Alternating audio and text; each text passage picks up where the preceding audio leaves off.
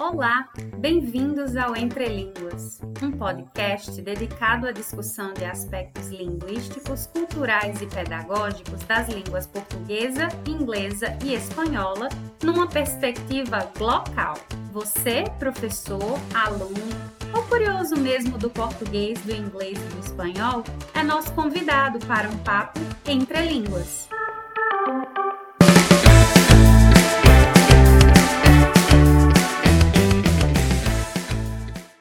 Olá, minha gente! Eu sou Kevilane Fernandes.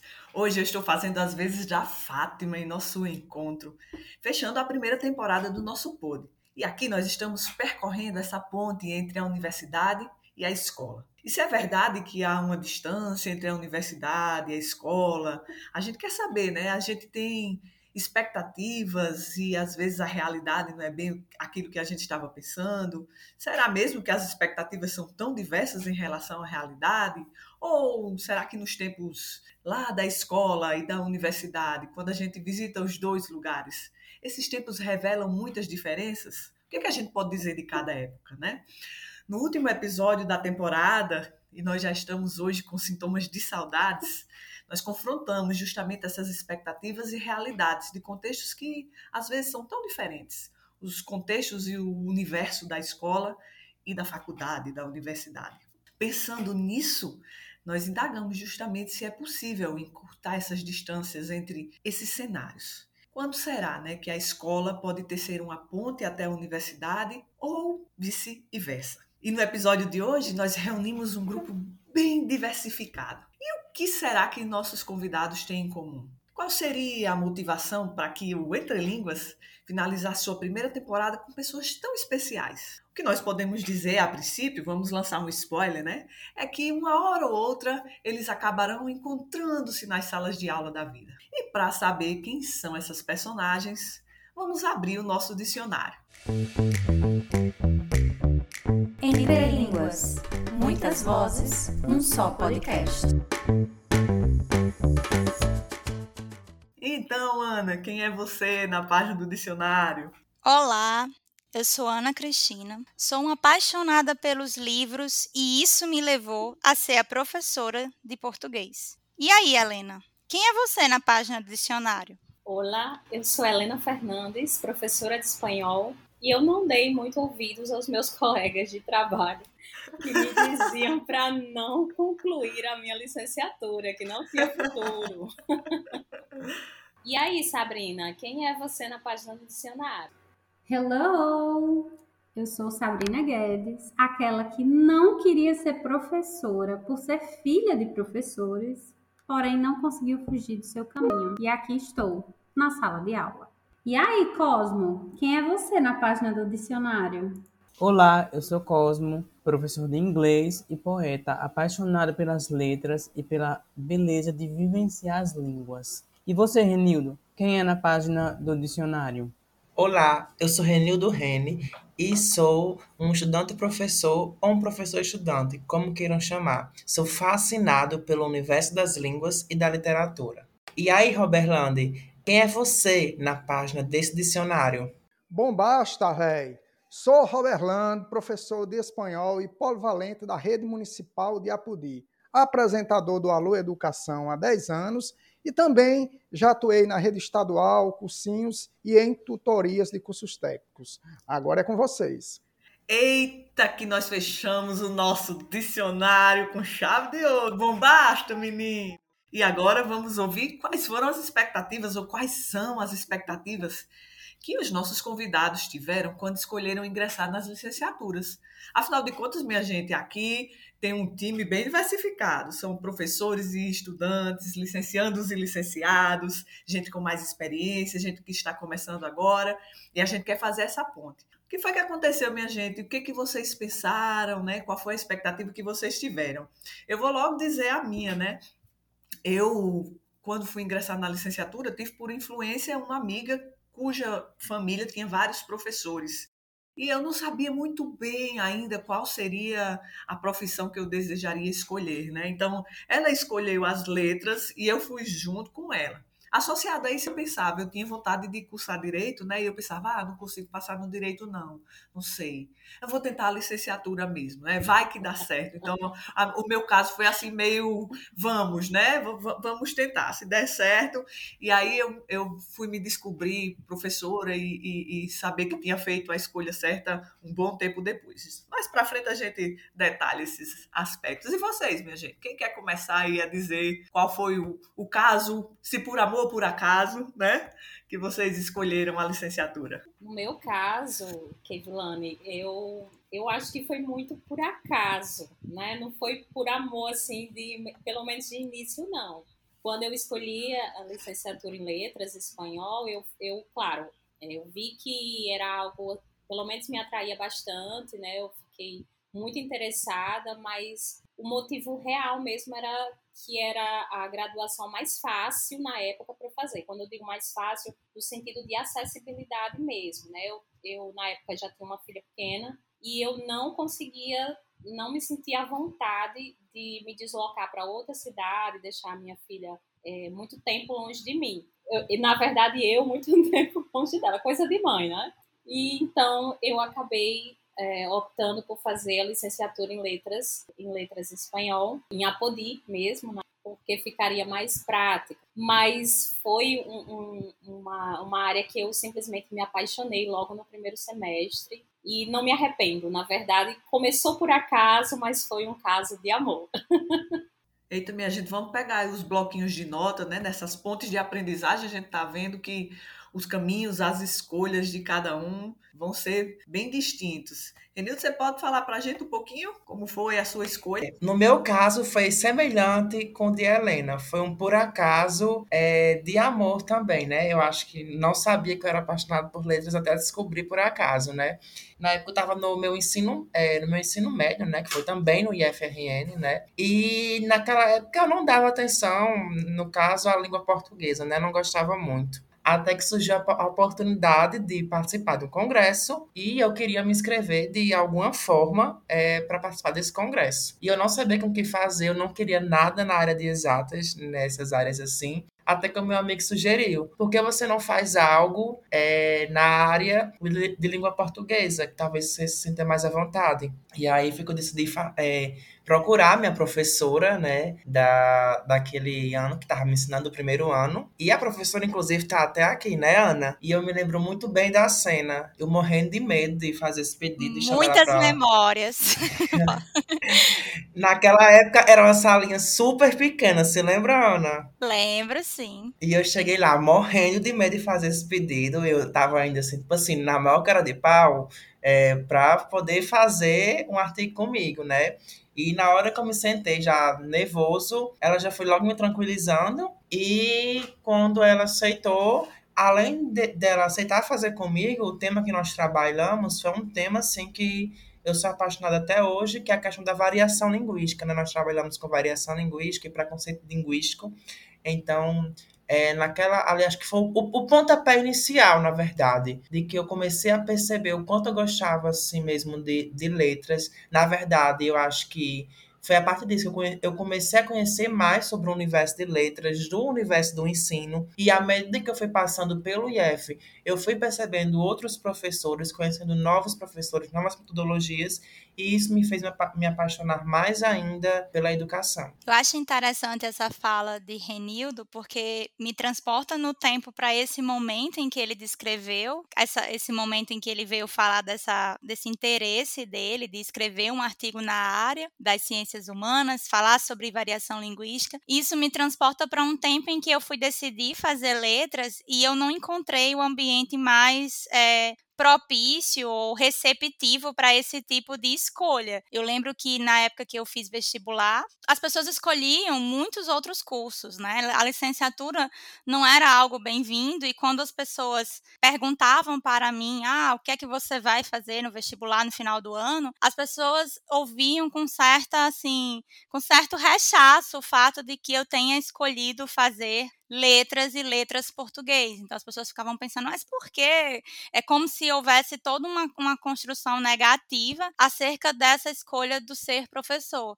Então eu fico muito é, feliz quando você ainda no ensino médio, você ainda você pode escutar, por exemplo, de ex-alunos, mas sempre alunos, como a Renildo falando, que isso não foi recebido dessa forma, porque às vezes as nossas experiências naquele momento são tão importantes, né? A gente acha que define tudo. E naquele momento eu escutei de muita gente que eu estava fazendo uma escolha errada. E para um adolescente nesse momento é muito difícil assim, é muito fácil você se desviar, né, do que as pessoas estão dizendo acerca. Então, pensando essa minha escolha por letras, eu queria viver perto dos livros. Não sabia como é que essa vida ia ser, mas esse era o grande desafio. Bem, ouvindo vocês, o acaso vai me proteger, como diria Titãs, né? Nunca imaginei ser professor. É, essa licenciatura, na verdade, já foi minha segunda graduação. Eu atuei algum tempo na área empresarial, tanto como funcionário e também também depois com minha empresa. Ocasionalmente, passei no concurso. É, dizer que inicialmente foi através do antigo magistério vai entregar um pouco minha idade, mas tudo bem, né? Experiência.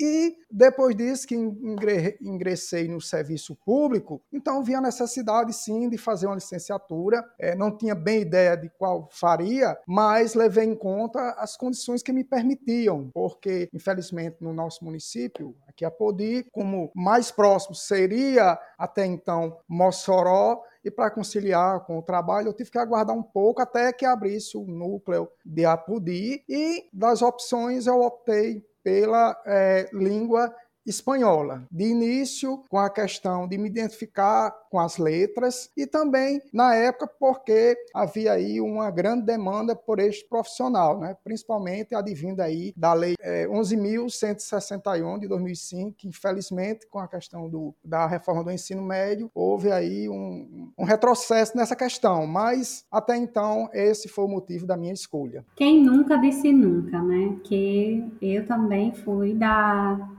das pessoas que diziam que nunca seria professora. Eu sou, como eu disse na apresentação, eu sou de uma família de professores e eu vivia na minha casa o contexto do que era ser professor no Brasil, no Rio Grande do Norte, na cidade de Mossoró. Eu sabia das dificuldades, todas as dificuldades, das muitas horas trabalhadas e não vistas. E é, as pessoas faziam uma pergunta assim: e aí, você já decidiu o que você vai fazer, vestibular? E eu dizia assim: eu não sei o que eu quero, mas eu sei exatamente o que eu não quero. Eu não quero ser professora. E entrei na faculdade por, foi pelo acaso.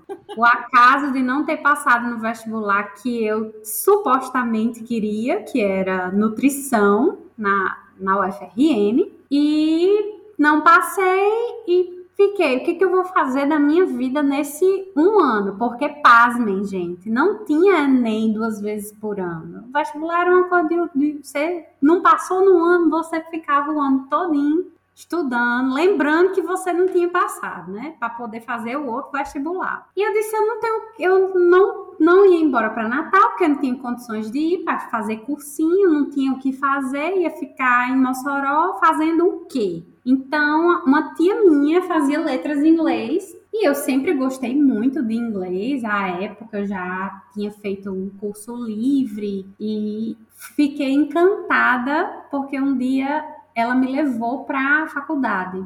E eu assisti uma aula que o professor naquele dia estava ministrando totalmente em inglês. E eu fiquei simplesmente encantada. Não pela docência ainda, mas pela situação comunicativa ali. Então eu disse: Ah, eu acho que eu vou, eu vou fazer letras em inglês, porque afinal todo mundo precisa de inglês, né? Eu vou estudar aqui o o povo fala inglês aqui nessa, nessa faculdade, eu vou treinar o meu inglês e aí próximo ano eu faço de novo meu vestibular para nutrição. E nesse meio ter, tempo eu nunca mais fiz vestibular para nutrição. Eu entrei na faculdade, eu comecei a estudar e eu comecei a a ver. Na verdade, eu sempre gostei desse espaço de sala de aula por causa da influência né, da, dos meus pais. Eles contam que eu sempre gostava de juntar as pessoas para dar aula quando era criança, sempre tinha um negócio de brincadeira e tal.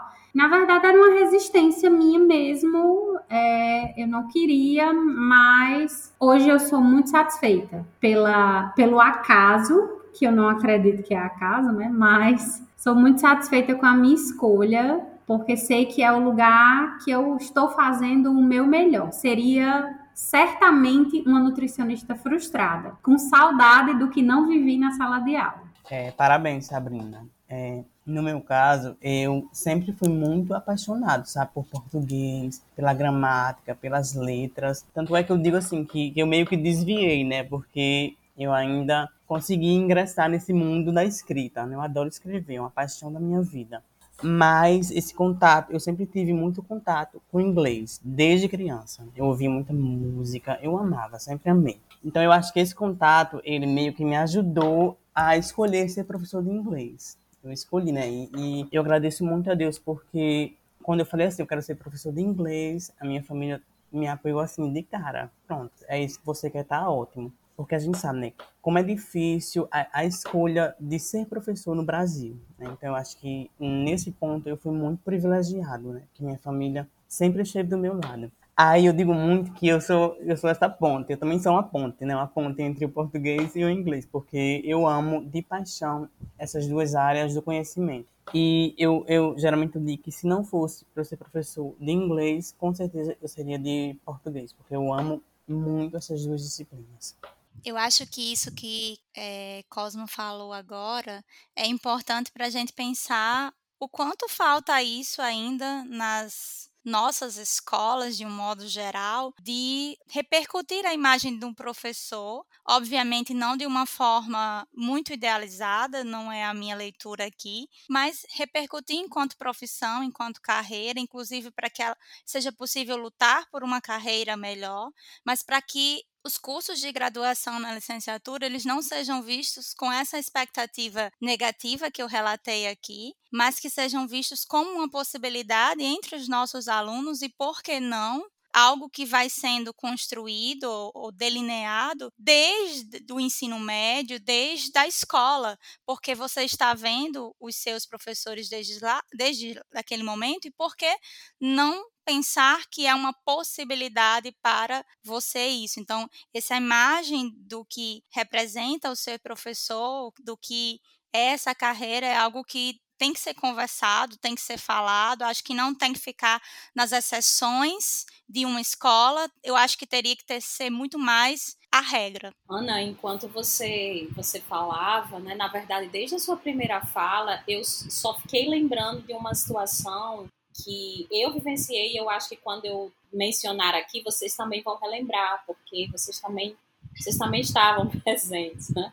E foi uma coisa que nunca saiu da minha memória, gente. Eu lembro que num, num evento de formatura da, dos, dos, nossos alunos, né, do curso técnico, é, no, no momento lá da cerimônia, e aí vários alunos vários alunos eles já haviam inclusive é, recebido as notas do Enem, muitos já haviam, inclusive com muito orgulho comunicado para a gente que tinham é, conseguido para a licenciatura alguns em matemática, outros em letras português, né, e estavam super felizes. E no momento da cerimônia, né, a, a autoridade lá que estava, que estava conduzindo a, a cerimônia felicitou os alunos, né? E fez menção, deu, sei lá, acho que umas 10 profissões, gente. Mas pasmem, não foi citado que aqueles alunos que dali sairiam os futuros professores. Saiu que seriam, sairiam futuros engenheiros, que sairiam futuros médicos, advogados, arquitetos e tal, mas não saiu que, que, que iriam que dali sairiam não é, os futuros professores. Nossa, gente, eu fiquei assim, eu fiquei indignada, eu fiquei pensando em tudo isso mesmo que Ana falou, como é importante o, o, o papel da escola, inclusive mostrar a valorização da, da dessa profissão, né, do professor, e, principalmente porque nossos alunos, eles veem isso, né? E o que me chocou bastante, não só essa fala, mas quando a gente olhou muitos dos nossos alunos que haviam comunicado para a gente que, que seriam professores, nossa, eles estavam olhando tão tristes para a gente, um olhar assim, tadinhos, que eu, a gente ficava assim, né? Claro, a gente já é um pouco acostumado com esse tipo de coisa, mas ao mesmo tempo uma decepção, né? Uma decepção para mesmo para quem já está acostumado em ouvir tanta negatividade em relação à, docência. Eu, por exemplo, né? Como eu, eu falei no início, é, eu passei muito tempo escutando colegas meus de trabalho. Eu estava ainda me formando, mas eu já dava aulas em escola particulares e eu escutava muitos colegas falando: olha, ainda tem tempo, você ainda tem, sei lá, dois, três períodos, dá para você trancar, procurar curso aí melhor. Nossa, gente, colegas de profissão falando isso. Você é tão jovem, não gaste a sua, não gaste a sua vida, a sua carreira, a sua, a sua, é, as suas habilidades. Nossa, é, é um, uma fala muito pesada, muito pesada para você escutar. E você que está começando, para quem está começando, é muito forte. Então, eu acho fundamental essa fala de Ana, no sentido de que a escola tem um papel muito importante em mostrar né, para esses alunos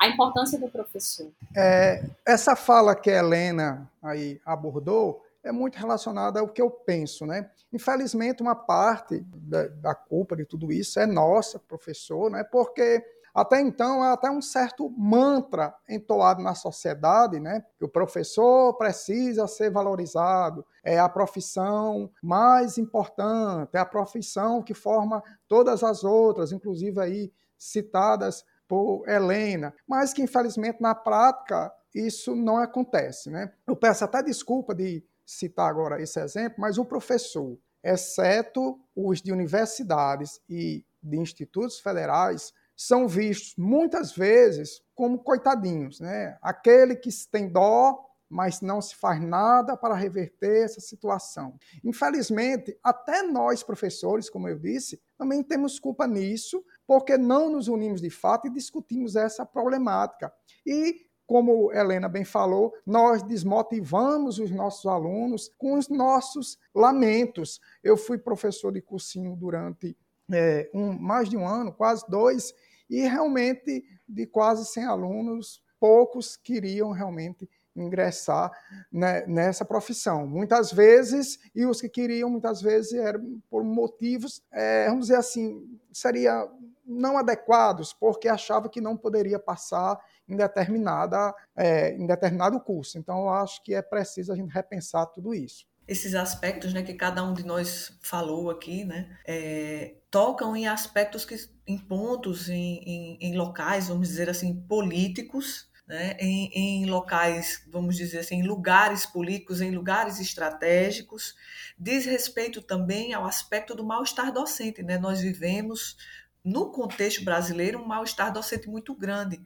Seja por esse aspecto que Roberto acabou de falar, nesse mal-estar que a gente tem, esse, às vezes atrelado a, um, a uma, uma, uma visão, uma perspectiva de vitimismo, mas também a gente sabe que perpassado por questões de políticas públicas, né, que não abrangem, não acobertam, não desenvolvem as possibilidades, vamos dizer assim, educativas em todas as redes de ensino, né?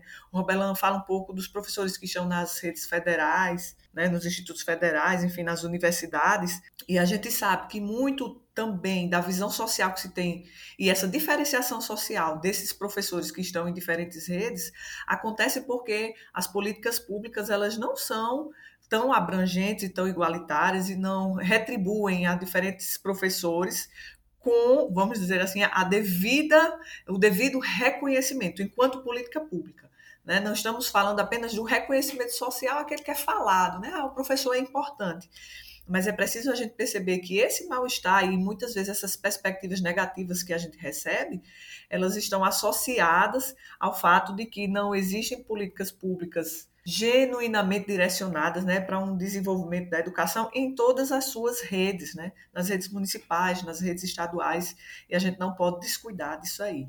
Inclusive, né, eu estava aqui já vendo uma coisa que Cosmo falou e que é muito interessante também notar é a questão realmente dessa rede de apoio, né? Porque eu também tive muito apoio da minha família, é, dos meus amigos, eu vivi na realidade que dentro da, do ensino médio as pessoas me apoiavam no que eu queria seguir, mas também eu vivenciei muito de amigos meus que tinham muita vontade de fazer história, de fazer letras, mas muitas vezes por pressão é, dos pais, da realidade que eles viviam, eles acabavam escolhendo outros cursos porque é, criava-se muito esse medo, muito esse estigma com a educação, né? E há realmente há essa falta de apoio de, é, de muitas escolas de apoiar os seus próprios estudantes quando eles querem fazer, seguir na licenciatura, né? Você não vê quando um aluno é aprovado para fazer a licenciatura, mas se é aprovado em medicina, em direito, ele é aprovado, né? E eu me lembro que quando estava já no final da, do ensino médio, é uma coisa que eu tinha muito medo depois de decidir se eu queria fazer letras, era da sala de aula, que é a questão de que eu tinha muito medo. E se eu não conseguir dar aula? Eu tinha muito esse medo de não saber dar aula. Aí foi aí que eu me toquei num pensamento que naquela época começou a se desenvolver e hoje eu já tenho ele bem mais sólido, que é a questão de que vocação é muito diferente de formação.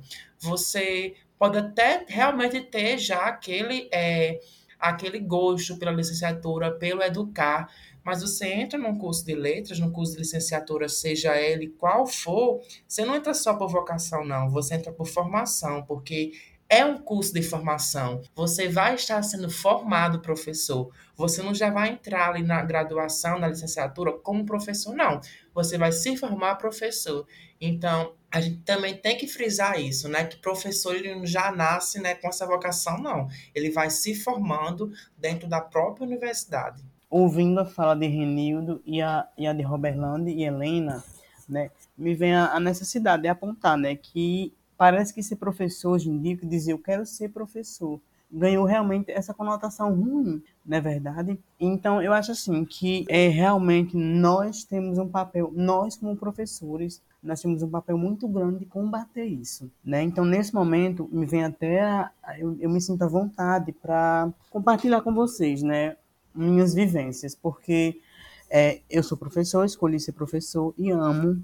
Meu irmão é arquiteto, né? Então nós dois, nós somos muito unidos e nós nós já presenciamos mesmo de colegas é, quando perguntam assim, você é o quê? Você é o quê? Eu sou arquiteto, eu sou professor e nós dois percebemos já é uma pena, sabe? Meio que que uma coisa velada, uma pena velada, sabe? É, por parte de colegas, por parte de outras pessoas. E eu já disse, a gente sempre conversa sobre isso, eu e ele, né? Ele tem a profissão dele que ele ama, eu amo a minha. Então a gente conversa bastante sobre, sobre essas duas profissões. E ele sabe, e nós dois juntos combatemos isso muito, né? Quando a gente percebe é, certas coisas veladas nas, na, na, nos diálogos, na maneira como as pessoas falam. Então nós dois, nós juntos, nós sempre combatemos. Olha, eu sou professor sim, eu amo ser professor. Eu ensino inglês e eu adoro. Eu entro na sala de aula com prazer. Então, essa é a maneira que nós temos e que nós devemos combater esse tipo de fala preconceituosa, mostrando a pessoa, eu adoro ser professor. Não foi nem por acaso, não, foi porque eu quis, foi por amor. Bem, só para complementar aqui, um ponto que mostra bastante a desvalorização da, do professor diante de outras graduações, no caso é, dos bacharelados, dos bacharéis, é o seguinte: se alguém so, somente é aprovado, vou ter que citar os cursos, citar é, é aprovado em medicina ou direito, automaticamente ele já é chamado de doutor. E um professor, mesmo aquele que terminou o doutorado, ele não, não recebe, né, na verdade, esse título acadêmico, ele não é chamado de doutor, a não ser nos bancos das universidades, quando você vai lá fazer o trabalho e tem que colocar. Né? É verdade, minha gente. Tem essas coisas mesmo, né? Essas, essas situações, como o Cosmo disse, como o Roberto também citou, né? Situações sociais, né? Circunstâncias da nossa própria vida cotidiana em que nós percebemos as reações das pessoas e até na língua, no uso da língua, né? Quando as pessoas é, reconhecem como doutores profissionais como da área de medicina e do direito e não reconhecem no uso da titulação o professor doutor, né? Não, não reconhece com o uso desse nome aí. Então, gente, aqui a gente viu várias motivações, né? Várias possibilidades. Cada um de nós aqui teve uma razão porque ingressou na docência e nós já tivemos diversas reflexões sobre essas motivações e sobre como é a perspectiva social a respeito também das nossas escolhas. E a gente vai entrar no nosso momento exposed, né? Para ver também o que, que a gente tem aí de, de situação que levou uma determinada amiga nossa a ser professora, né? Escolher a licenciatura. Momento Exposed. Hello, matracas! Tudo bem com vocês? Espero que sim. Aqui é o Igna e eu vim aqui falar um pouquinho para vocês, expor um pouquinho para vocês como foi meu processo para escolher o curso de letras com habilitação em língua inglesa, que não foi uma decisão que eu acolhi com muito amor inicialmente, não. Eu só vim acolher essa decisão mesmo já na faculdade, já tendo as aulas, né? Quando as aulas começaram. Mas só para contextualizar um pouquinho para vocês, eu fiz o curso de edificações no IFRN, no meu ensino médio, né, que na época era Cefet. E quando eu fiz o curso, é, eu entrei no curso pensando em uma carreira aí na arquitetura ou na engenharia civil, enfim, algo que estivesse de alguma forma relacionado ao curso. A questão é que não foi bem assim, porque ao longo do curso eu fui descobrindo que eu não tinha muita identificação e eu já gostava da língua inglesa muito antes de entrar no Cefet. Né? Quando eu entrei, é como se tivesse sido ainda. Eu passar, tivesse passado a gostar ainda mais por causa de uma professora de inglês que eu tive, que foi, que é a minha maior inspiração até hoje, e que me incentivou muito a fazer o curso de letras na época. Né? Ela falava muito que eu tinha excelentes chances no, na, na carreira profissional é, no curso de letras, que eu tinha muita identificação e facilidade com a língua inglesa que acreditava que poderia ser sim é a minha carreira. Mas eu não queria muito isso não. não estava nos meus planos ser professora não. Na verdade, eu queria mesmo uma outra coisa que nem eu sabia o que era. A verdade é essa. Vamos expor tudo mesmo, porque eu não fazia a menor ideia do que eu queria. E eu vinha a língua inglesa como um hobby, né? Como talvez um diferencial para a minha profissão mas não a base da minha profissão, a minha profissão em si. E aí, quando faltava mais ou menos um mês para o vestibular, né, eu comecei a entrar em desespero. porque eu não sabia o que eu ia fazer, mesmo essa minha professora me reforçando que achava que eu daria muito certo no curso de letras, mas eu realmente não queria acolher essa ideia. E aparentemente todos os meus amigos já estavam muito bem certos do que eles queriam fazer e só eu não estava. Então isso me deixou um pouco desesperada. E esse mês anterior à inscrição do vestibular, eu refleti muito e não consegui chegar em canto nenhum com as minhas reflexões. E eu falei, ok, eu, eu vou esperar agora sinais dos céus, né? Assim, para me dizer o que é que eu tenho que fazer, porque eu realmente não sei. E faltando dois dias para a inscrição, na hora do lanche, né, do intervalo, um colega simplesmente olhou para mim e disse: "Por que, você não faz letras? Você tem todo jeito de professora, acho que você daria uma grande professora. E você gosta de inglês? Vai fazer letras." Do nada. Assim, ele olhou para mim e falou isso exatamente do nada. Gente tava falando sobre uma outra coisa super nada a ver. E ele olhou para mim e falou isso. Eu fiquei: "Eita, e vamos de sinais." perdi um sinal e o sinal veio. Pois vamos fazer letras. Pra, olha, não sei se vocês deveriam fazer isso não, mas eu escolhi a minha carreira baseada num sinal.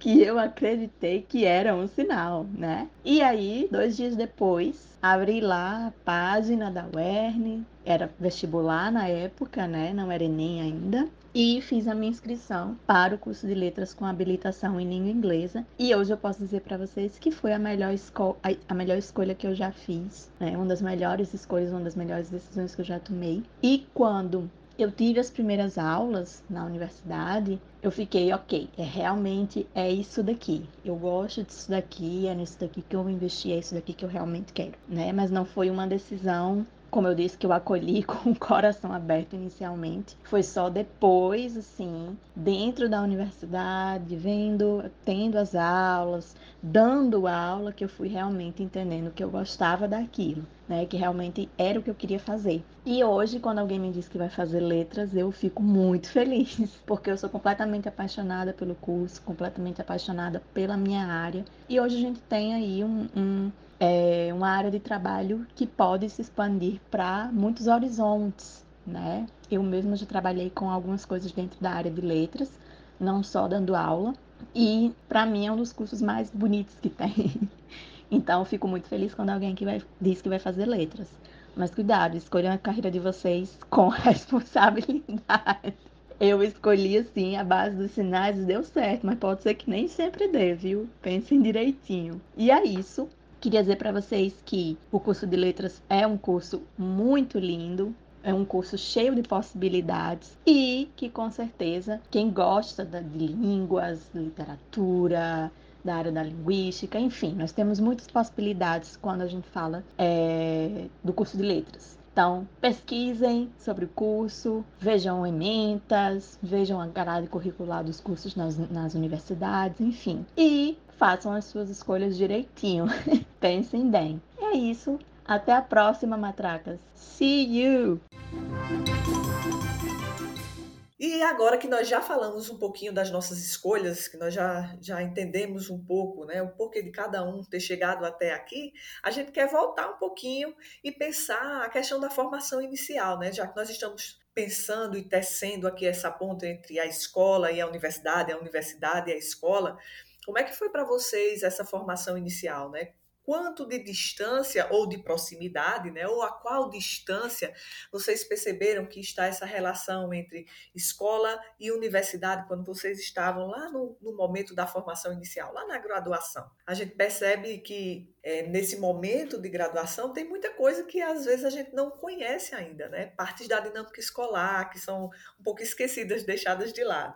Quando a gente, pelo menos essa foi a minha experiência, quando eu ingressei na graduação, eu não sabia muito bem, né? Não tinha muito conhecimento de como era me relacionar com os alunos, com os pais, como era que funcionava a questão da direção da escola, é, acontecimentos como as reuniões de planejamento, sábados de regência, as festinhas que ocorrem na escola, como São João, Carnaval, Natal, os encontros com os pais, né, aquelas conversas difíceis com os pais. Então, tudo isso são aspectos que dizem respeito ao o que encontraremos na escola e que às vezes a gente desconhece quando, no momento da, da formação inicial. Como é que aconteceu para vocês, minha gente? Comentem aqui um pouquinho, falem aí da, da vida de vocês. Bem, é, eu acho que realmente, apesar de, dessa questão da distância entre a escola e a universidade, apesar de terem sido criados algumas ações, né, ultimamente, que visam diminuir essa distância, como PIB, de formações continuadas para professores, também tem um programa muito interessante é, aqui na nossa região, né, o programa Ciência para Todos, no semiárido Potiguar, mas existe sim, infelizmente, um distanciamento. Né? É, e também temos que, que ver alguns aspectos. Né? Apesar de existir uma relação mútua bem forte entre universidade e escola, pelo fato de que as universidades formam profissionais para atuarem nas escolas e, por sua vez, as escolas preparam os alunos para ingressarem nas universidades. Mas há um distanciamento, eu considero, nos aspectos, na diferença entre a teoria né, e a prática, né, a, a, aplicada na universidade, a teoria através da metodologia educacional e a prática realmente o chão da escola.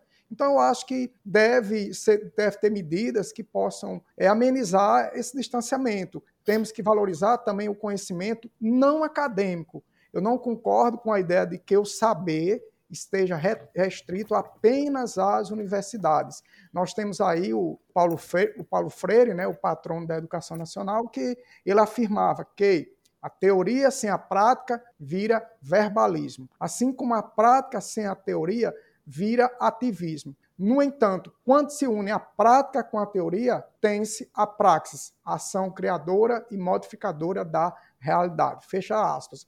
Então, não deveria haver esse distanciamento entre a universidade e a educação básica. Os saberes devem ser intrínsecos e complementares. Né? Por exemplo, uma pesquisa educacional, né, ou uma pesquisa na universidade, só ganha sentido ao ser testada na prática. E, por outro lado, é perigoso fazer experiências nas escolas sem qualquer base teórica. Pois é, Roberto, eu também concordo com você e eu acho que, que sem dúvida há não é, muitas formas de, de tornar esse, essa junção entre teoria e prática algo muito mais é, rotineiro, algo muito mais inerente à, à, formação dos futuros professores, né, nos cursos de licenciatura. Isso porque, assim, na minha experiência, né, quando eu, eu estava me formando para ser professora, eu sentia, assim, muita falta de um, um contato mais, mais próximo entre universidade e escola, né, uma ponte mesmo, né, entre as duas.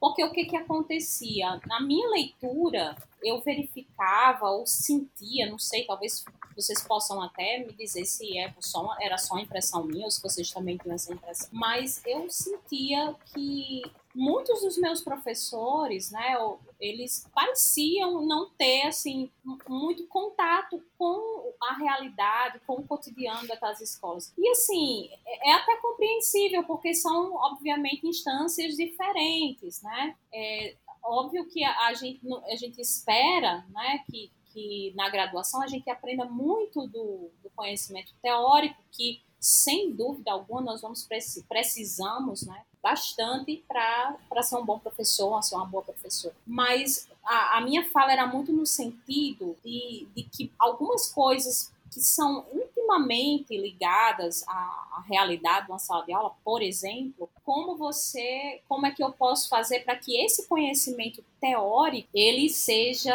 aprendido pelo meu aluno? Estratégias metodológicas, né? É, até mesmo produção de material didático, coisas que hoje a gente principalmente nesse período de ensino remoto, a gente teve que se desenrolar e aprender na marra, sozinho, tentando, testando para ver né, se o nosso aluno, nesse contexto, se ele aprendia esse conhecimento teórico. É, é, pelo menos eu não tinha disciplinas que me ensinassem a como fazer isso, como facilitar esse tipo de aprendizado para os meus alunos. É óbvio que a gente tinha disciplinas como metodologia de ensino de línguas, mas não não eram necessariamente disciplinas que dialogavam com essas com essas realidades ou com essa realidade que eu me deparei na sala de aula. E aí muita coisa que a gente precisou é, nesse momento de ensino remoto para, por exemplo, para o meu aluno conseguir entender esses conteúdos teóricos nesse contexto, nessa situação, a gente teve que ir na marra mesmo, tentando, testando sozinho, né, para ver o que que saía melhor, né? Então eu sentia muita falta disso, né, dessa dessa ponte entre teoria e prática, não é uma relação mais estreita entre universidade e escola e, e educação básica. Eu acho que isso que a Helena falou se verifica tanto que pelo menos na buscando aqui as minhas memórias do tempo de graduação, eu pelo menos só, eu fui conviver com a sala de aula meio que por conta própria por causa do estágio, porque eu gostaria já de ter uma leitura se eu teria condições, né, de ser professora, se eu me encontraria naquele espaço, mas era algo que é, geralmente as pessoas só iriam vivenciar de fato no estágio e o estágio ficava muito para o final do curso. Então, quando eu falo esse estágio, é um estágio que eu fiz por conta própria nas secretarias do Estado aqui do, é, do Rio Grande do Norte.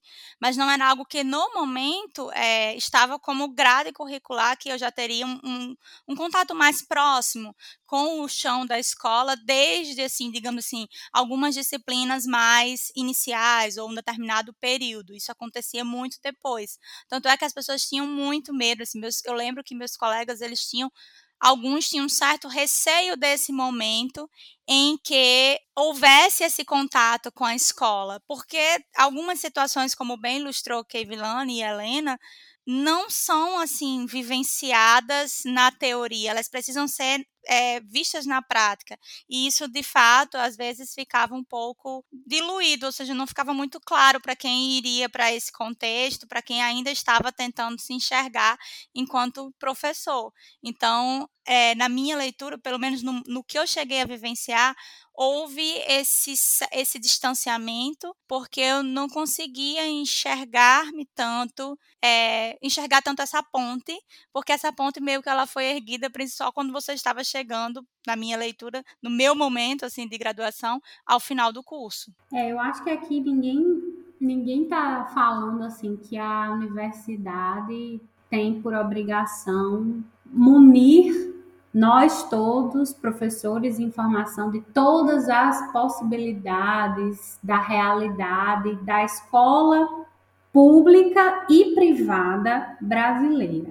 Mas tem coisas que a gente que a gente sabe que vocês já falaram aí muito bem que poderiam ter sido transpostas, né? Assim, trazidas para a realidade da academia, né? Da, da graduação. Essa questão da, dessa praticidade de conteúdos, tá? Como é que eu vou ensinar orações subordinadas, substantivas na numa sala de aula real? Como que eu vou ensinar pronúncia de certos fonemas da língua inglesa numa sala de aula, numa escola que talvez não tenha nenhum som?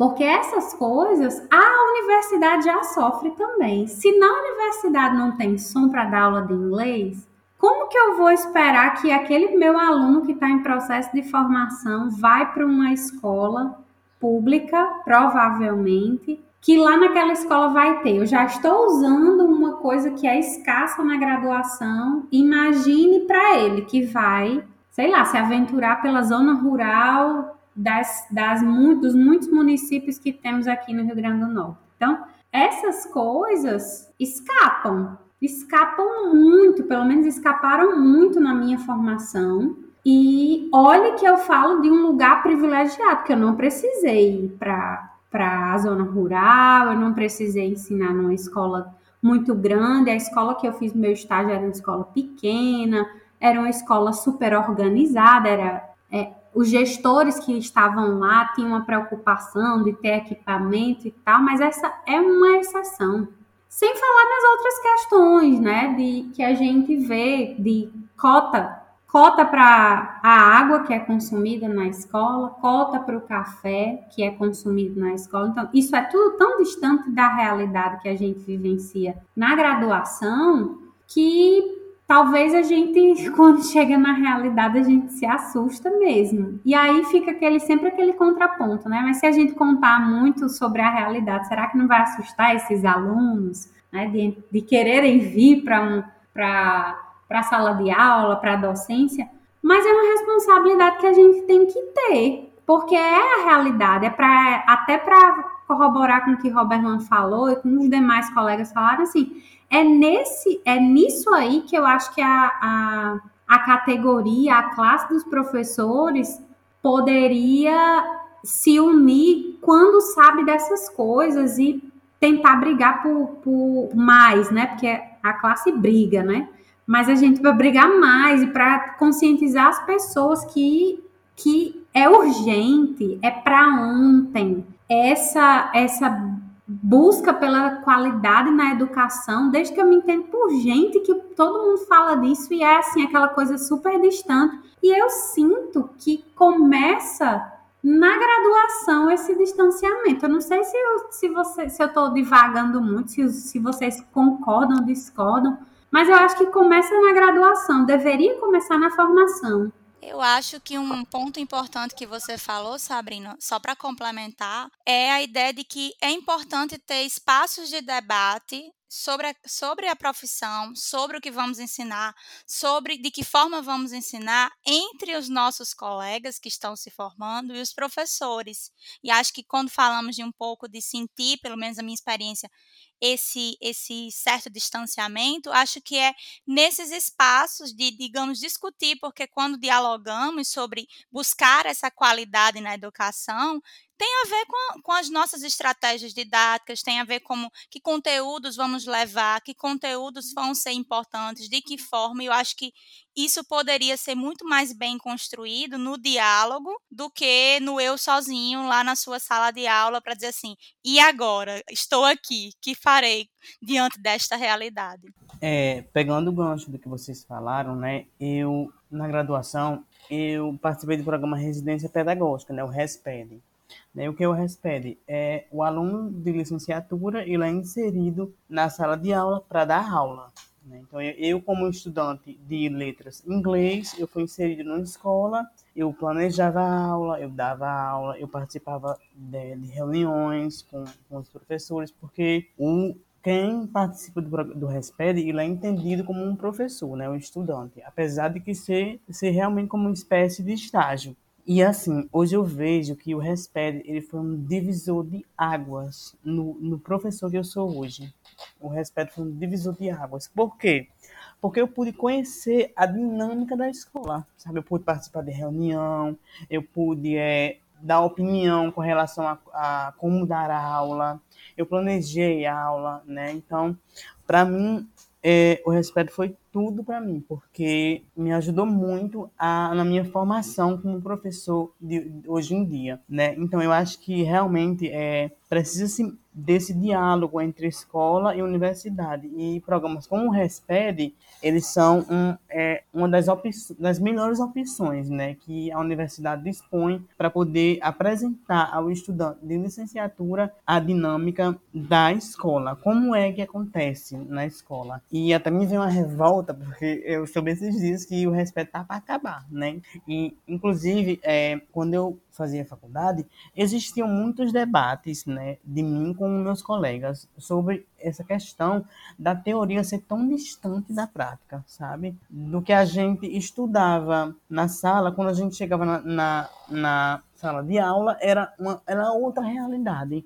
Né? Então, a gente sempre debateu isso na, na, na universidade, né? o quanto a teoria se distanciava da prática e o quanto a dinâmica da escola não era trazida para dentro da universidade para ajudar o estudante de licenciatura a entender como, como é que funcionava. Então, eu me sinto muito privilegiado por eu ter participado do respeito e, ao mesmo tempo, com ódio, porque eu soube que vai acabar a realidade é difícil, né, gente? Porque na hora que eu ia dizer assim, nossa, que legal que, que há, né? Hoje há um, um, uma proposta como essa do RESPED, né? De que faz com que o aluno na graduação tenha essa vivência, essa, justamente aquela ponto que eu falei que eu queria tanto, né? Que na, na minha época tivesse é, havido, a gente na hora que eu ia dizer assim, que bom, aí, mas parece que vai acabar.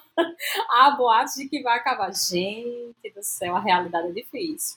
É, realmente é uma dura realidade, né? A gente viu aí, durante a, a pandemia, que as escolas das redes públicas né, sofreram muito com essa falta de capacitação né, e ainda mais, né, partindo aí as estaduais, as municipais, é, ficaram praticamente à míngua com a necessidade para adequação ao ensino remoto. Né? Muitos professores tiveram que fazer aí verdadeiras gambiarras ou se reinventar, como queiram. Além da falta de recursos nessas redes, não houve realmente essa preparação das universidades, né, referente à formação dos professores, mesmo que as novas tecnologias né, já não seriam mais novidades, tá? em vários TCCs estavam abordando isso. O que nós ouvimos de praticamente todos os professores, desde os mais experientes até os mais recentes, é não estávamos preparados saímos das universidades sem essa qualificação. E aí, agora, as escolas vão ter aí uma árdua tarefa, né, assim que voltar o ensino presencial, de recuperar esses déficits que ocorridos durante a pandemia que trarão diversas consequências também, logicamente, para as universidades. É, pois é, né? É, só explicando melhor o RESPED. O RESPED, o Residência Pedagógica, ele realmente tem essa premissa, né, de ser uma residência para o, profe para o aluno de licenciatura, né? Então, é, quando a gente, eu dei aula um ano no Eliseu Viana, eu amo, eu amo aquele colégio, né? Porque realmente foi a, uma das melhores experiências que eu tive na universidade, foi dar, dar aula um ano lá no Eliseu Viana, e eu tinha uma turma, né? Eu era professor de inglês de uma turma, né? Então, como eu disse, isso foi o divisor de águas de quem eu, do professor que eu sou hoje. É, eu acho muito interessante que essa preocupação, é, principalmente dos professores, é, assim, que já estão há mais tempo no mercado de trabalho, né, da educação e tudo mais, já virou quase como uma herança para os novos professores que estão se formando sobre essa preocupação de, de que você, estando na universidade, deve já se entregar com o cotidiano, integrar com o cotidiano e com é, o universo da escola, né? Por exemplo, não sei se ela vai se lembrar, mas antes mesmo de eu entrar na faculdade, né, minha professora de inglês chamada Sabrina, me deu um, um super conselho. Ela disse que eu não ignorasse jamais o ensino, é, o ensino médio e o ensino fundamental, porque fazia parte da vivência do professor essa modalidade de ensino. Então, muitas vezes os professores entram achando que só queria assim, ser professor de magistério superior, ignorava o ensino básico, a vivência do ensino básico, e quando era lá na frente se mostrava arrependido. E hoje em dia, né, eu vejo muito essa preocupação nas aulas de a gente realmente ter esse contato com, com o ensino, com a vivência da sala de aula, né? Isso é muito comum, não só dos professores trazendo para a gente, mas nós mesmos entre os alunos. Eu falo isso porque, por exemplo, eu entrei na universidade em 2020, né? Então, no caso, eu, eu já estou no ensino remoto, peguei o ensino remoto, não tive a vivência da sala de aula presencial, Porém, o que hoje eu vejo é realmente uma reflexão sobre como ter esse contato com a sala de aula. Eu faço parte de um programa, né, que é o PIBID, né, que é o, o programa que vai ali ajudar ao aluno da graduação, do, do licenciando, é, na sua formação inicial, a ir para a escola pública para ter contato com a escola pública. E nesse caso, a gente é encorajado a conhecer, a entender, a pensar e principalmente a questionar o ensino que nós vamos dar para os nossos alunos. É tanto que nas reuniões que nós fazemos do PIBID, é, entre nós, nós compartilhamos muito nossas práticas, nós compartilhamos nossas experiências e a partir disso nós pensamos é, em como é o ambiente da sala de aula. Nós não podemos estar hoje na sala de, presen na sala de aula presencial, nós damos aula no ensino remoto, né? Mas é, a partir disso nós vamos compartilhando e vamos questionando como é que é dar aula para o ensino público. Pois é, cada uma dessas experiências, né, diz muito para a gente do que, do que é, né, do que é o ser professor, como a gente já muito conversou, de como as questões políticas, de políticas públicas educacionais atravessam a nossa profissão, as nossas experiências enquanto professores e para a gente saber um pouco mais né, a respeito dessas pontes que é, acabaram de ser é, ditas aqui né, por Cosme e Renildo, a gente vai ficar com o nosso quadro Sem Arrodeios, para quem quer saber o que é o famoso aí, né, Renildo? PIBID para a gente. Deixe de besteira que o Sem Arrodeio já vai começar.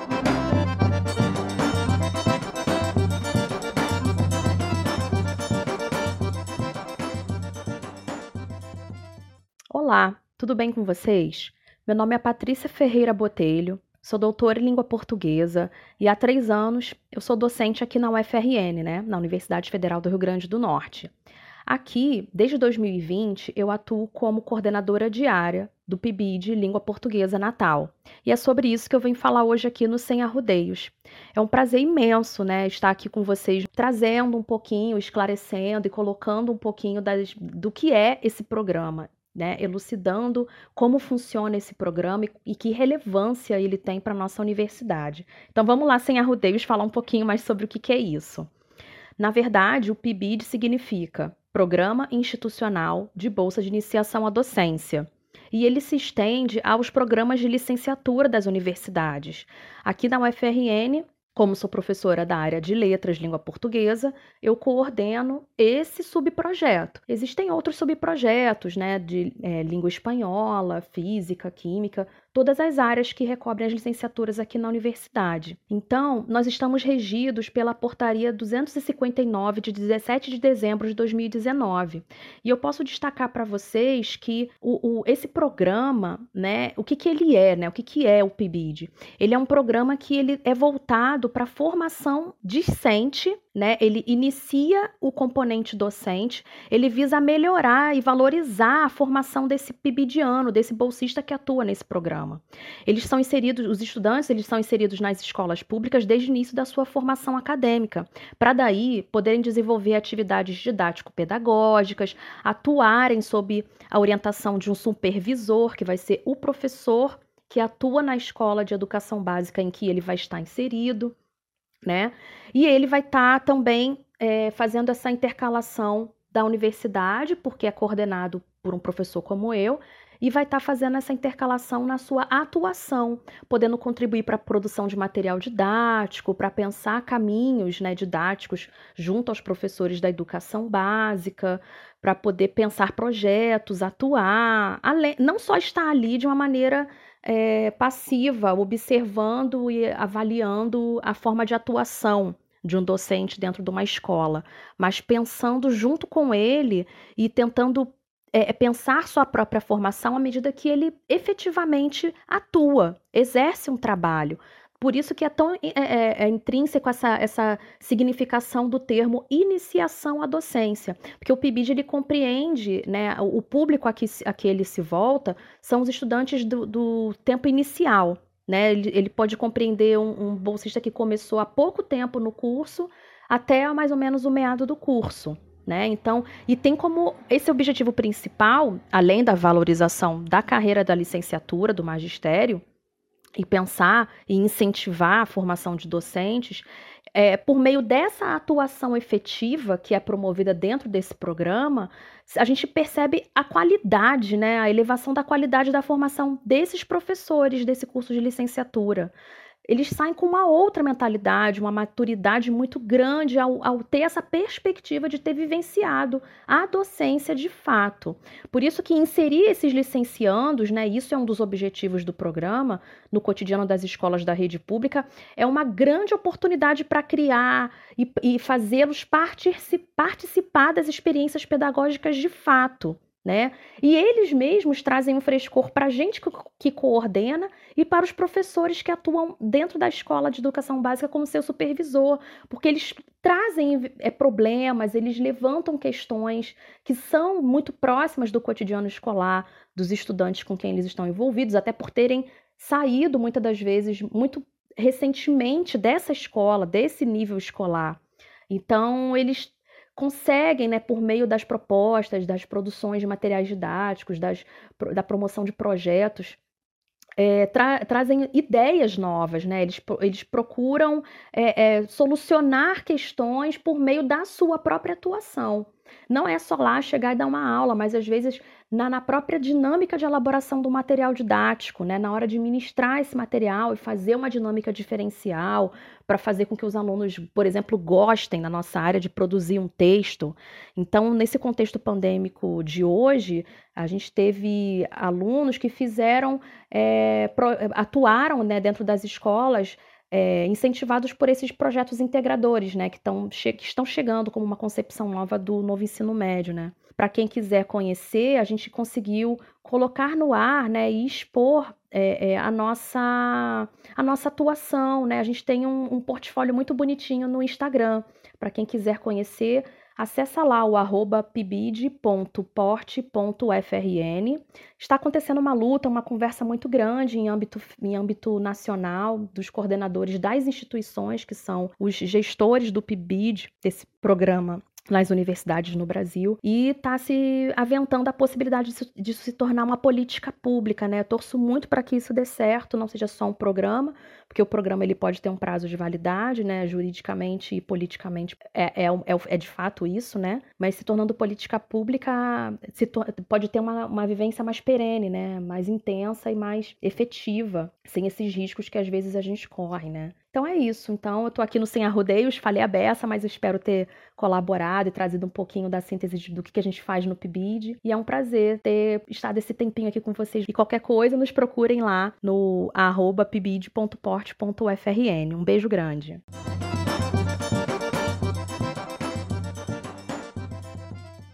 Agora que a gente já sabe o que é PIBID, eu quero saber também de vocês, porque eu sou uma host muito curiosa, né? Já que estou fazendo às vezes da Fátima hoje, desse encontro, essa ponte entre a escola e a universidade, eu gostaria, gente, que a gente dissesse um pouquinho para o nosso público, né? Para o pessoal que vai nos ouvir, para você que está aí do outro lado.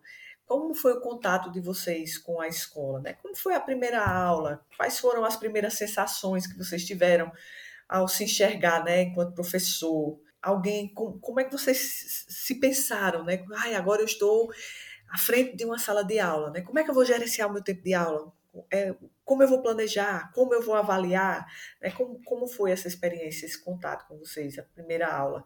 Eu fiquei, assim, extremamente ansiosa, né? Extremamente perturbada, extremamente angustiada com esse momento da primeira aula, né? Tanto quando no estágio, que a gente tinha a, a, professora supervisora, mas especialmente quando a gente pensa, vou fazer voo solo, né? A turma é minha, a aula é minha, a direção é minha. E agora, para onde eu vou? Bem, eu vou aproveitar esse gancho para contar um caos meu, um caos, como a gente fala aqui. É, o meu primeiro contato foi assustador, né? Eu fui para uma, sala, eu fui para uma sala de aula, né? Como eu contei no início, como eu contei no início, não tinha planejado isso e fui fazer uma experiência. Passei no concurso, fui chamado, eu me lembro até que a, a, secretária da época viu que eu, eu não queria assumir, até porque na época eu, eu tinha uma empresa e tudo, fiquei pensando se valeria a pena. Mas ela deu um tempo para que eu fosse lá, né, fizesse, vamos dizer assim, um test drive. E eu fui a primeira semana e, sem exagero, quando eu peguei a turma, eu chorei, de, chorei mesmo, de chegar e voltar em casa, conversar com minha esposa, eu disse, não, isso não dá para mim. Só que, para minha sorte, minha esposa, também professora, foi comigo, né, no, na semana seguinte, né, foi comigo. E depois disso, né, ela foi me dando esse norte e estou aqui até hoje. Mas foi realmente bastante traumatizante esse meu início, porque realmente eu não estava preparado para o que eu iria encontrar. Oberlândia era sexto ano, era? Era sexto ano, sua Helena, você eu tomou imaginei. minha pergunta. Você tomou minha pergunta, porque as minhas primeiras aulas foram com alunos de sexto ao nono ano. E já, já diz um filósofo nosso por aí, né, Sabrina? Me lembra aí quem é do, do, dos nossos filósofos conhecidos. Acho que foi Sabrina que citou em conversa anterior. Acho que foi Karnal. Karnal. Diz, se você isso. consegue dar aula no sexto aula ano, consegue ano. em qualquer lugar. Concordo. Porque é uma fase extremamente de transição para os alunos, né? E, e para quem começa ministrando aula nessas turmas, é um desafio, penso eu, ainda maior, né? Mas é uma fase bem de. Vou fazer agora o outro lado, certo? Sim. Mas é um, um uma turma que te desafia a ser bastante criativo. Exato. Então, isso talvez no início seja bom também. Verdade, vai desenvolvendo o repertório né, do professor. A gente vai, vai tendo repertório, inclusive, para próximas ocasiões, próximas turmas. É, nesse caso aqui das primeiras experiências de aula, eu acho que talvez aqui de todos eu vou ter, acho que a experiência mais diferente, porque como eu entrei já na universidade e já mergulhei nesse ensino remoto, então a minha primeira aula enquanto professor em formação foi no ensino remoto. Então, a minha primeira aula, de fato, não era como eu imaginava que seria. Ia ser numa sala de aula presencial. Não. Está sendo é, no ensino remoto pela telinha do Google Meet, né? E o que é, eu posso falar é que é também muito difícil e desafiador você dar aula no ensino remoto. A primeira aula que eu dei, é, eu me lembro que foi sobre o gênero música, é, as pessoas, como vocês já sabem, né, não participam às vezes, é, não querem ligar a câmera, não querem falar, e a gente não pode culpar também o aluno, porque nós estamos vivenciando um período que é muito difícil, né? Mas isso, ao mesmo tempo, já nos leva é, a, a começar a repensar nossas práticas é, de aprendizagem, de ensino-aprendizagem, né? Por exemplo, com o passar das aulas que eu estava dando no ensino remoto, a gente, nós percebemos que nós tínhamos baixa adesão e baixa assiduidade dos alunos nas aulas. Então, o que era que poderíamos fazer? Pensar em aulas que fossem mais independentes, que não fossem aulas que precisassem ter uma continuidade, de que, ah, vou dar esse assunto hoje e na próxima nós vamos continuar, na próxima aula, porque assim ia quebrar muito é, a linha de raciocínio, tanto para nós professores quanto para os alunos. Eu acho que as aulas que eu costumo dar, assim, no ensino remoto, principalmente no ano passado, eram assim, com no máximo cinco pessoas, para ter noção do quanto era difícil. Porém, com o passar do tempo, eu não podia desistir. E eu fui persistindo também junto com os meus colegas e eles começaram, de fato, em algumas aulas eles participavam, né? Tinha outras que não falavam nada, mas tinha outras que eles participavam. Inclusive uma que eu fiquei muito feliz, né? Foi numa aula de literatura que eu fui dar sobre o romantismo. E nessa aula eu pensei numa aula que fosse de literatura, que não fosse só ler o texto, é, e simplesmente é, dizer as características daquela escola, mas se você realmente propor um, um trabalho de análise, de interpretação, e a aluna participou brilhantemente nesse dia, e eu gostei muito, eu me senti muito feliz. E também, é, outra experiência de ensino que eu tive recentemente foi como monitoria, né? Eu sou monitor de teoria da literatura na universidade, e agora eu também vi um outro lado, não era mais ensino básico, mas eu estava ali trabalhando com ensino, já com os também, é, com os também licenciando, outros gra graduandos, né? E eu comecei também a perceber novas técnicas de você motivar os alunos. Por exemplo, com os alunos da monitoria, eu motivava eles por playlists é, o que era que eu fazia? Eu montava playlists temáticas para as aulas e eles começavam a discutir ali sobre o assunto da aula, sobre o autor. Isso é uma forma de engajar o aluno com o que é, nós dispomos hoje, que é a tela do computador, né? É, minha primeira aula, assim, foi... Minha primeira aula mesmo foi no Eliseu Viana, né, que eu dei aula a uma turma de ensino médio. E assim, foi muito de boas, foi muito de boas a aula. Eu, eu me considero muito sortudo com relação a isso. Mas eu também tenho um relato de uma primeira aula de terror, que foi justamente no estágio do ensino fundamental, que eu dei aula numa escola em Mossoró. Eu lembro que era uma turma de sexto ano também, e gente, foi um, foi um terror, nossa senhora. E eles não me levavam a sério eles não me respeitavam, né? Porque eu acho que eles me, eles me viam muito como um igual, né? Tipo, não é um professor. Então a gente não tem que levar ele a sério. E eu vou contar uma, mas até isso me ajudou, né? Porque eu vou contar aqui um relato que aconteceu durante esse estágio no ensino fundamental. Eu estava dando essa turma de sexto ano, eu estava dando um assunto de inglês, inventei de levar um músico de Katy Perry para aula. Eles não aceitaram de jeito nenhum. Gente, pelo amor de Deus, o que é isso? E não sei o quê, né? E o meu, aí depois eu fui refletir, né? Eu fiquei, meu Deus, eu acho que até isso me ajudou, porque eu deveria, é, eu, eu refleti com relação ao fato de nós termos que adaptar para a realidade do aluno. Tipo, era uma escola muito precária, né? Então eu digo que até isso me ajudou, até o fato de ter sido um fracasso me ajudou. Porque eu digo, eu, eu teria que ter realmente olhado para a realidade precária da, da, da escola, né? Que era uma escola em Mossoró, num bairro muito, muito pobre, né? Então depois eu fiquei pensando, é, será que realmente eles escutavam Katy Perry?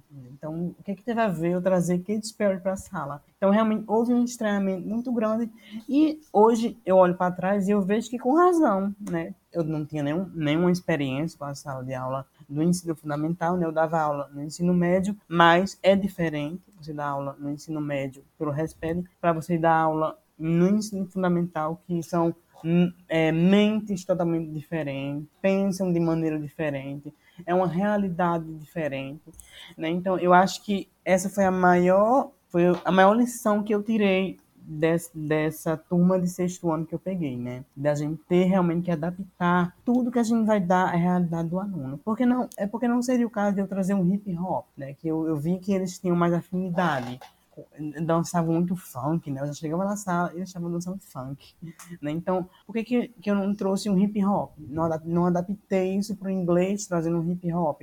Ou um cantor que, eles, que, eu, que eu visse que eles gostavam mais. Né? Então, eu acho que essa foi minha maior lição, realmente, dessa, dessas primeiras aulas que eu tive no ensino fundamental foi isso. E hoje eu sou esse professor, né? Eu tento adaptar a realidade do, do aluno, o que, o que a gente está vendo, o que a gente vai ver. E eu acho que é importante que o professor tenha esse olhar e essa visão. É, Cosmo, é realmente isso, né? Eu acho que nas primeiras aulas que nós vamos dando, nós, isso vale, tipo assim, para acho que para sempre, né? Porque todo ano as turmas do professor mudam, né? Então, eu acho que a primeira lição é isso, de que você tentar entender a turma porque a sala de aula é muito imprevisível. Você vai ter o plano de aula para lhe orientar, mas você tem que contar também com as imprevisibilidades da turma, né? Você tem que contar com a realidade daquela turma, com que eles vão querer, com que eles vão é, trabalhar mais. Nós temos que pensar na dinâmica da sala de aula, pensando na turma mesmo. Se aquela turma é, não gosta muito de texto, não sei o quê, vamos pensar em outras formas de audiovisuais para engajar eles e vice-versa. Né? Nós temos realmente que pensar, é, as primeiras aulas ajudam a gente a pensar como ter, é, entender a nossa turma ajuda na prática é, de educação. É bacana ouvir os meninos, né? Ouvir os nossos convidados e perceber como ser professor está permeado, está perpassado, atravessado, constituído pela relação entre teoria e prática, reflexão, ação, né? É, reprojeção do caminho, refazer, recomeçar. E essa é uma característica da nossa profissão. Né? Nós estamos em constante revisão das nossas práticas, a fim de que essa relação de ensino-aprendizagem aconteça a contento, né? que, de que a gente possa se sentir é, recompensado, não só emocionalmente, mas recompensado profissionalmente, né? por ter desenvolvido aquilo que, que gostaríamos.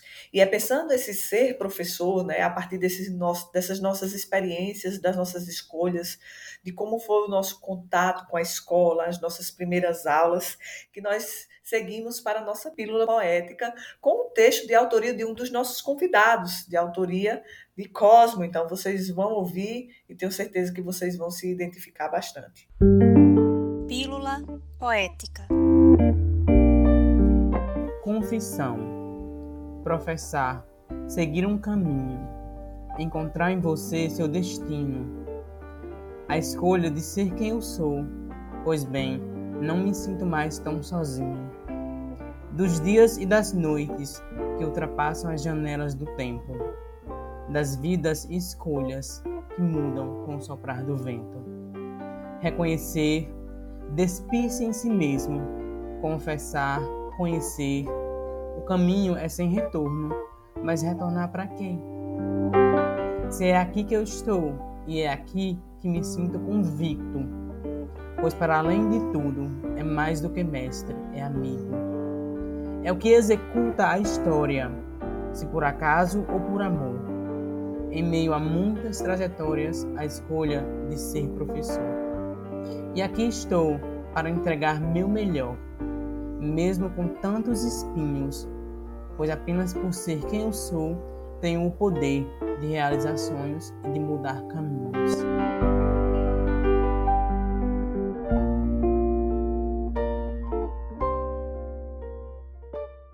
E aí, povo, é triste, mas é verdade, nós já estamos seguindo para o final, e eu gostaria de saber dos nossos convidados sobre quais são as nossas inspirações, né? Onde é que nós encontramos inspirações, referências para utilizar em nossas salas de aula, né?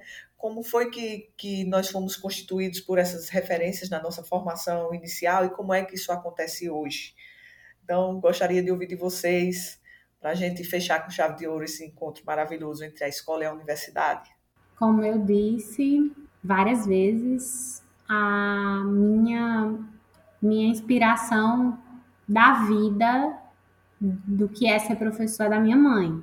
A minha mãe, para mim, sempre foi uma professora excelente. Então, ela ainda me inspira até hoje, apesar de eu ter resistido à escolha da minha, da minha carreira no início. Ela sempre foi uma pessoa com a qual eu me identifico bastante no pensamento que ela tem sobre sala de aula, sobre educação, sobre a escola, né? Então, para mim, ela sempre foi minha inspiração e para além dela, hoje a minha inspiração são os, as minhas colegas que trabalham diretamente comigo no NULIC, né, no Núcleo de Linguagens e Códigos. Elas são a minha fonte inesgotável de inspiração para os melhores dias e para os piores dias também. Então, é sobre isso, né? E tá tudo bem. Oh, que fofinho! Ouço soluços de emoção, gente, aqui é. ao fundo. Eu sou uma das que estou aqui emocionada.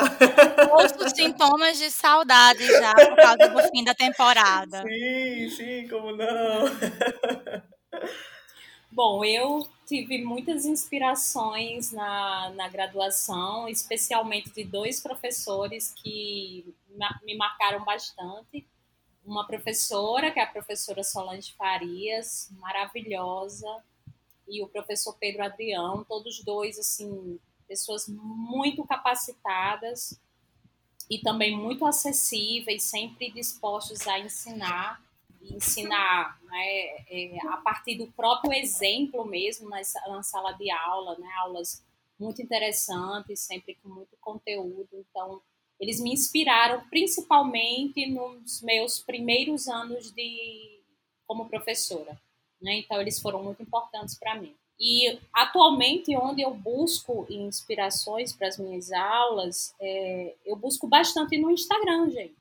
Eu gosto muito dessa rede social, inclusive eu criei já há um tempinho um perfil para o ensino de espanhol, pensando numa, numa aprendizagem de espanhol criativo, não é? Eu gosto dessa palavra criatividade, eu sou muito achegada à ideia de ensinar línguas de uma forma diferenciada e é, eu gosto muito de seguir perfis que falem sobre isso, né? Que proponham o ensino de línguas de uma forma criativa, de uma forma que você engaje o aluno e que o aluno se sinta pertencente ao processo de, de aprendizagem. Né? Então é isso, né? É sobre isso também, né? Buscar, buscar inspirações é, no meio digital, né? Porque a gente também não tem como fugir desse meio, né?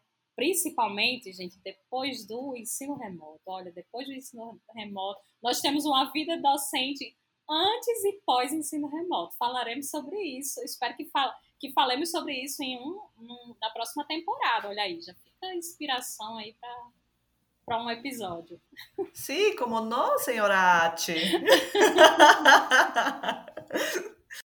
Bem, para as minhas inspirações, né? Eu acho que eu nunca deixei, até pelo episódio mesmo, eu não deixo esconder o quanto os professores e professoras de meu ensino médio, né, me inspiraram. Tanto aqueles que me deram aula, como aqueles que sequer me deram, assim, aula dentro da, universidade me inspiram. Teve professores que eram de outras áreas, mas que me inspiraram muito. A própria é, Kay Villani nunca me deu uma aula, mas ali no meu finalzinho do ensino médio, ela me deu muita ajuda, muita inspiração, né, quando eu fui monitor e tal. Mas o que eu queria deixar aqui hoje como inspiração mesmo para mim, e que eu só tenho maturidade hoje com 21 anos para entender como inspiração, é as professoras da minha alfabetização. Eu acho que as professoras de alfabetização, elas têm uma inspiração e um legado muito grande para mim, porque elas são exemplos de dedicação, de criatividade e de muito vigor. São elas, eu acho que aí que são a base da educação brasileira, são elas que têm aí essa força para realmente educar milhares de crianças de diversas situações e experiências diferentes. Eu queria aqui só citar duas que eu acho que são muito importantes para mim até hoje, que é minha eterna tia Raulmésia, né, e tia Fernanda. Eu acho bom dar os nomes porque é importante, né? E elas são assim exemplos que reverberam para mim para sempre, né? Eu sempre penso nelas, o que eu aprendi com elas e como eu devo levar para a sala de aulas o exemplo delas, que hoje eu acho que já posso dizer que vive um pouquinho em mim, né? É, eu também estudei no IF, sabe? E eu não tive o privilégio de ser aluno de Sabrina, né? Que meu, que meu, meu irmão já teve, né? Mas teve um professor no IF que ele foi fundamental para aumentar essa paixão que eu sempre tive pelo inglês, que eu acho que até Sabrina conhece ele, né? Que é Jean Francisco, né? Então, Jean foi muito importante para ele, minha, ele expandir meus horizontes com relação ao inglês. Eu acho que ele nem sabe disso, mas eu agradeço muito, muito a ele por isso, né? Que ele foi também uma, uma da, um, um dos tijolos que ajudaram esse professor de inglês a querer ser professor de inglês. Tem outro professor também, que é daqui da minha cidade, Felipe Guerra, que ele também para mim é uma inspiração. Eu não sei se Elias conhece. Se Sabrina conhece Elias. Né? Então Elias para mim é uma inspiração. É, inclusive, eu e ele, nós temos um projeto que ele começou e que nós combinamos de dar continuidade, já que a pandemia, infelizmente, impossibilitou de continuar, que é um projeto chamado F-Glitch. Né? Esse projeto ele tem como objetivo praticar conversação com as pessoas da cidade de Felipe Guerra que gostem de inglês, que queiram ter contato com a língua. Então, Elias ele foi o pioneiro desse projeto e ele, eu tive a honra dele, eu, eu fazia parte como aluno, né, como participante, né, eu tive a honra dele me chamar para a gente dar continuidade juntos ao F-Glitch, né, então eu fiquei muito feliz. Então, Jean e Elias, eles me servem como duas inspirações, inclusive eu sempre digo a ele, Elias, você é minha inspiração, porque a maneira que ele dá aula, ele consegue capturar a atenção do aluno de uma maneira magnífica, eu acho muito lindo. E a Helena, eu acho que foi a Helena que falou nas, no uso das redes sociais, né? E elas também me servem muito, as redes sociais me servem muito como inspiração, né? Inclusive, eu tô até na tentativa de criar um Instagram chamado Inglês com Licença. Estou só esperando aí os trâmites. E nesse Instagram eu, eu vou falar sobre o inglês e sobre os conteúdos é, do inglês através do, do do uso de músicas com licença poética, que é uma parte do, do, do, uso de música em sala de aula que eu adoro, né? Eu amo. Eu amo usar a música e mostrar a licença poética aos alunos, né? Que é aquela parte que mostra que, digamos assim, o cantor erra a gramática de propósito para poder adaptar a rima, né? Digamos assim. Então, eu amo. E, então, para mim, hoje em dia, é, as redes sociais, elas são muito importantes. É, de servirem, como a Helena falou, de inspiração ao professor. Então. Adorei a proposta, já serei seguidora. Obrigado. E todo mundo também, viu? Por favor. Bem, vou aproveitar aí a, o ensejo, né, para fazer também minhas homenagens. Primeiro, agradecer a professora Helena, que foi minha professora, a tia Helena do Carrossel, oh, acho que ela, ela não quer nem se lembrar disso. Né, não, eu quero foi... sim. É, então, ótimo.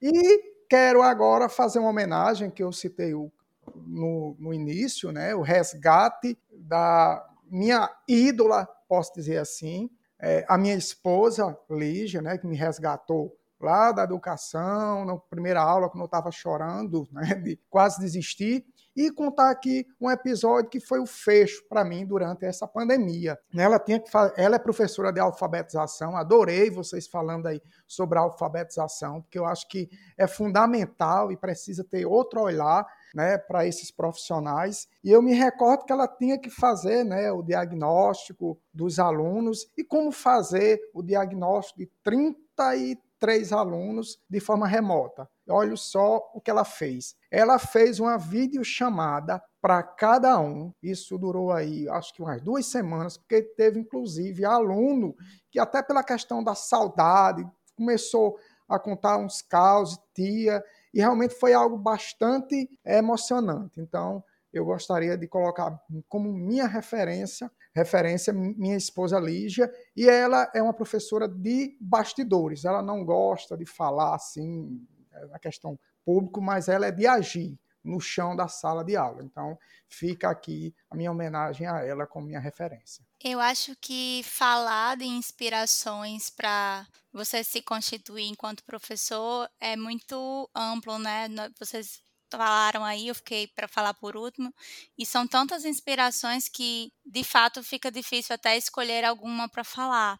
Mas eu vou é, recortar aqui uma situação que eu vivi nesse tempo de pandemia, até se assemelhou um pouco ao que Renildo comentou, em que eu acho que as, eu tenho muitas inspirações ao longo de todo o meu processo na graduação e para além dela e atualmente, mas uma das situações em que eu vivi foi ministrando um curso para formação de professores com o NULIC, com o Núcleo de Linguagens e Códigos, que é esse grupo do qual eu faço parte, e nós ministramos algumas formações para professores dentro de um projeto, já para falar de ferramentas voltadas para o ensino remoto, e a professora que é, eu passei com ela o meu processo de alfabetização, ela estava na sala de aula e ela me reconheceu. Eu fui aluna dela na alfabetização e eu achei aquilo tão interessante de que você a sala de aula te dá esse, esse caminho, essa grande narrativa de você vivenciar espaços diferentes. Uma hora você é professor, outra hora você é aluno.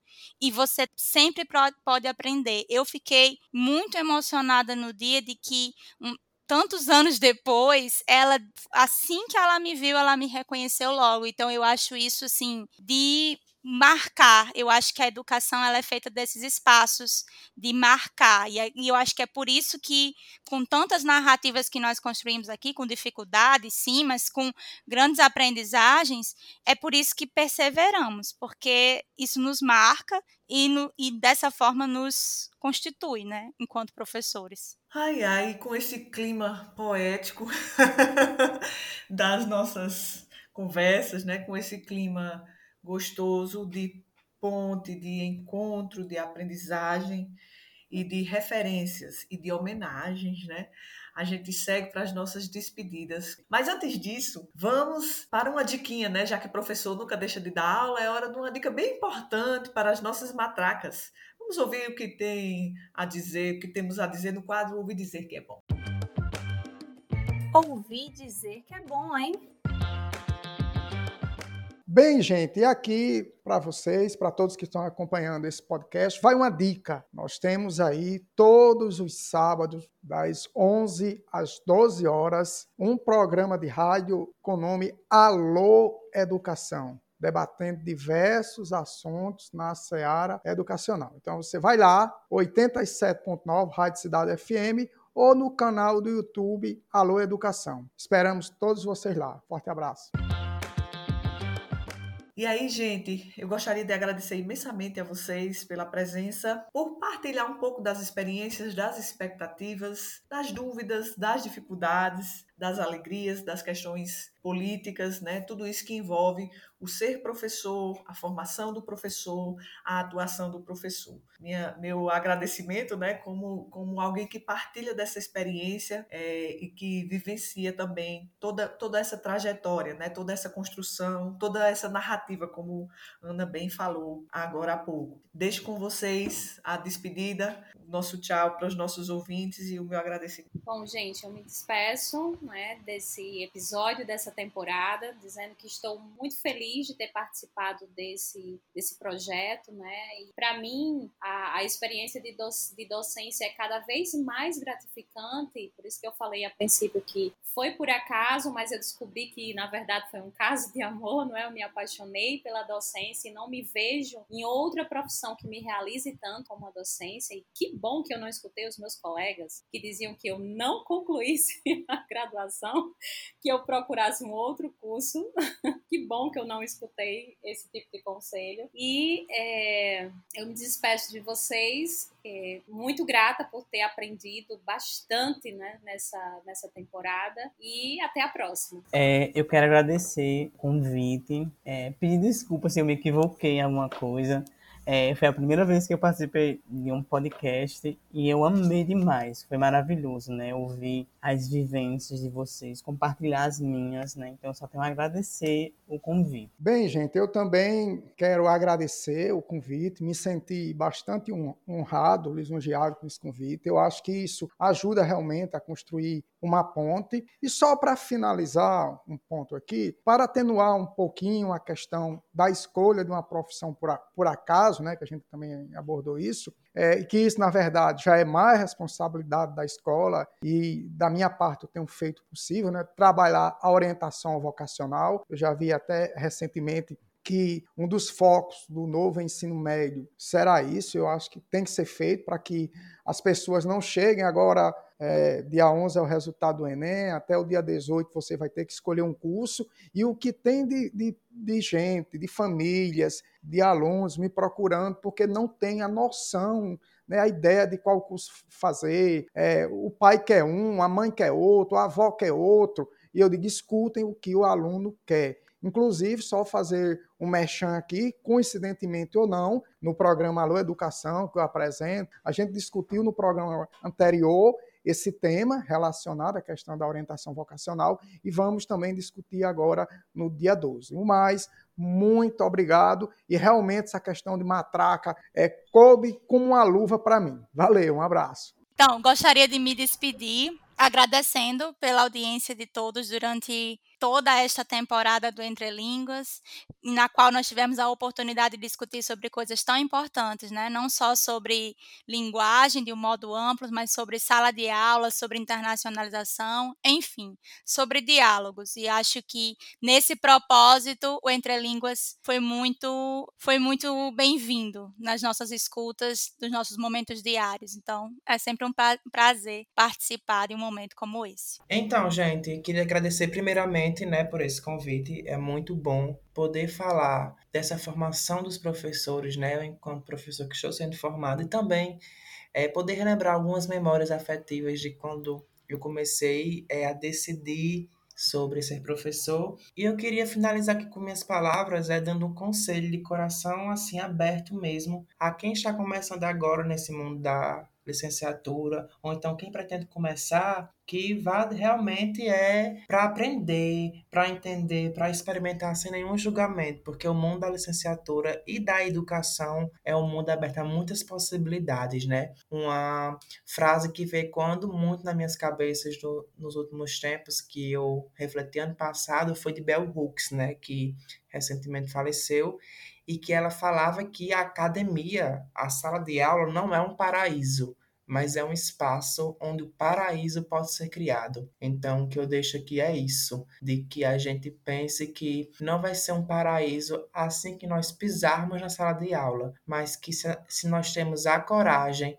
de pisar na sala de aula, de dialogar com o aluno e construirmos juntos com ele, com eles, é aí que nós estaremos construindo de fato o nosso paraíso, tá? E é isso, muito obrigado. Eu me despeço agradecendo também a oportunidade de aprender a fazer podcast através do Entre Línguas. Tem sido essas, esses últimos meses foram desafiadores, mas foram também muito enriquecedores. Né? Então, eu agradeço demais, agradeço aos colegas que estiveram conosco em todos os outros episódios e nesse especificamente. Foi um prazer ouvi-los aqui, alunos que já estiveram com a gente lá no IFRN e outros colegas da jornada que conhecemos aqui. Então, foi muito bom e eu espero que a gente consiga ter outros momentos para construirmos mais pontes. Um abraço a todos. É isso aí, pessoal. O que nos resta senão agradecer às nossas matracas por nos acompanhar até aqui e também aos tagarelas que fizeram parte dessa primeira temporada, fazendo do Entre Línguas um encontro de muitas vozes. Entre Línguas, muitas vozes, um só podcast.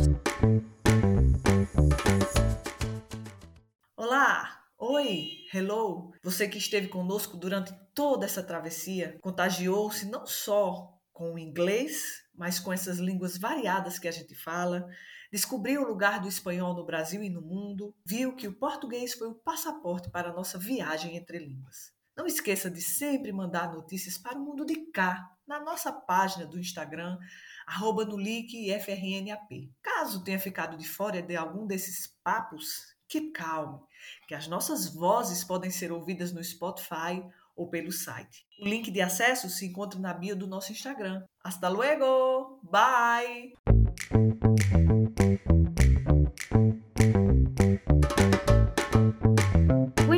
Línguas é um projeto desenvolvido por membros do Núcleo de Linguagens e Códigos no LIC, do campus Apodi, em parceria com a Assessoria de Extensão e Relações Internacionais, a ASERE, do Instituto Federal de Educação, Ciência e Tecnologia do Rio Grande do Norte, o IFRN.